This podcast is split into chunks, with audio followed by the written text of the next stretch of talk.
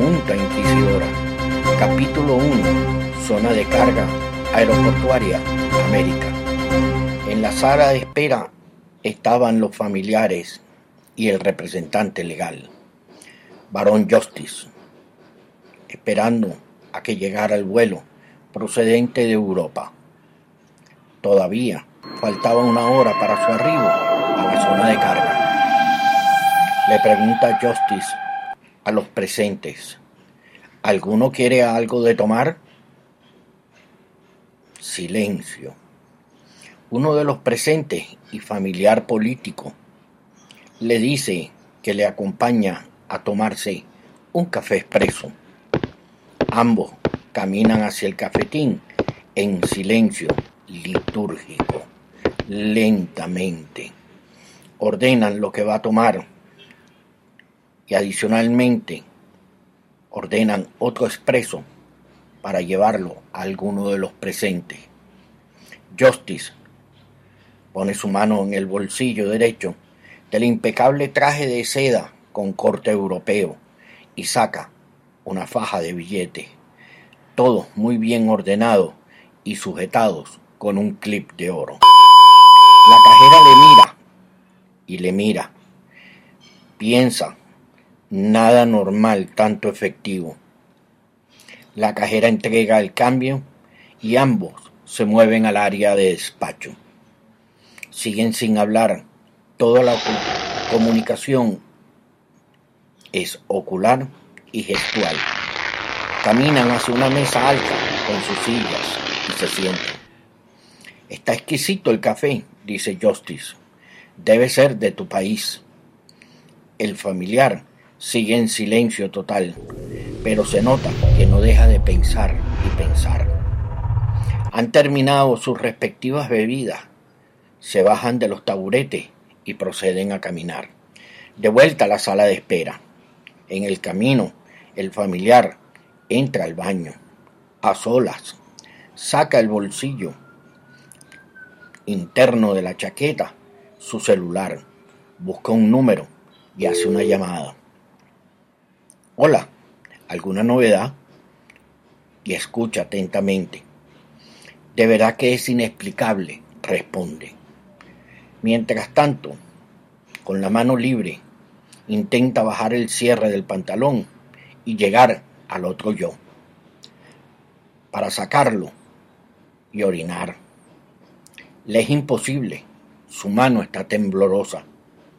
La otra persona, al celular, pausadamente le dice, tienes que tranquilizarte. En ese estado no puedes continuar. Termina de orinar y le indica que va a cortar la llamada. Se lava las manos, se la seca con aire caliente y sale del baño. Lo está esperando el justiciero. Siguen caminando por un pasillo que parece interminable llegan a la sala de espera. ¿Alguno? pregunta el justiciero, levantando el vaso. Silencio. Se sientan, se miran el uno al otro. Total silencio. Tantas preguntas y sin respuesta. Los minutos se convierten en horas. La espera se hace interminable. Mira el reloj. Todavía falta una hora para que llegue el vuelo. Nadie habla, nadie dice nada, todos estáticos y herméticos. Mirando por el cristal de enfrente hacia el aeropuerto y más allá, como perdidos en el infinito. Se acerca un agente de seguridad y otro del personal de la aerolínea. Se detienen enfrente de todos. ¿Quién es el representante legal? El vestido con traje impecable, de seda negro, con corbata negra y pañuelo blanco, se pone de pie inmediatamente y dice, yo soy. Le piden la documentación para verificar que todo está en orden. Gracias, señor varón. Disculpe, varón o varones. Y responde, varones. ¿Alguien más lo va a acompañar? se levanta del asiento con el vaso de café en la mano, el familiar, y dice, yo. El agente de seguridad le explica el procedimiento para los que van a ir a recoger la carga y el procedimiento para el resto de los presentes. El avión a la zona de carga. Les vengo a buscar a todos. Ustedes dos y el resto deben permanecer en la puerta del hangar donde les voy a dejar. Todos iremos juntos hasta el hangar y de ahí ustedes dos y nosotros dos hasta la rampa de descenso trasera del avión. Se tienen que apagar los celulares y no está permitido tomar fotos. Todos de pie, ya que no hay sillas. ¿Alguna pregunta? Todos asienten con la cabeza que están de acuerdo y se vuelven a sentar. Le devuelven los documentos a Barone, al representante Justice. Se montan en el carrito eléctrico, ese que se usa dentro de los aeropuertos para llevar o traer personas con dificultades y regresan por el mismo pasillo. No ha pasado casi una hora en la espera cuando regresan de nuevo en el carrito las dos personas e indican de un contratiempo. Ahora está una persona adicional. Un agente del FBI, Easy Smithy, en CIS, for Lauderdale, el agente de seguridad le indica quién es el representante legal y ambos caminan hacia un lado donde ninguno de los presentes pueda escuchar. Le explica la situación y el nuevo procedimiento a seguir. ¿Y no hay otra alternativa?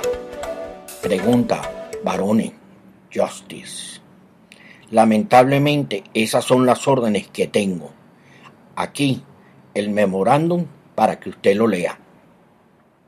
Lo lee con detenimiento y lo devuelve. Al regresar con el resto de la comitiva, explica claramente los pasos a seguir una vez llegue la carga. No queda otra que acatar. A las dos horas llega el vuelo. Llegan cuatro vehículos a la sala de espera. En uno irán Justice y Smithy. En otro, el familiar con la persona de la aerolínea. El resto del grupo en los vehículos restantes. Se ponen en marcha de un pasillo a otro, ya en la vía interna del aeropuerto, hasta llegar al hangar en el centro del hangar, todos de pie y rigurosamente vestidos para la ocasión, esperan la llegada del avión de carga, fletado expresamente para transportar la carga. Aparece el avión, vuelo privado, y se detiene enfrente del hangar. Esperan pacientemente que se baje la tripulación, desciende la corredera trasera y comienzan a caminar los cuatro hasta llegar al punto de recibir la carga.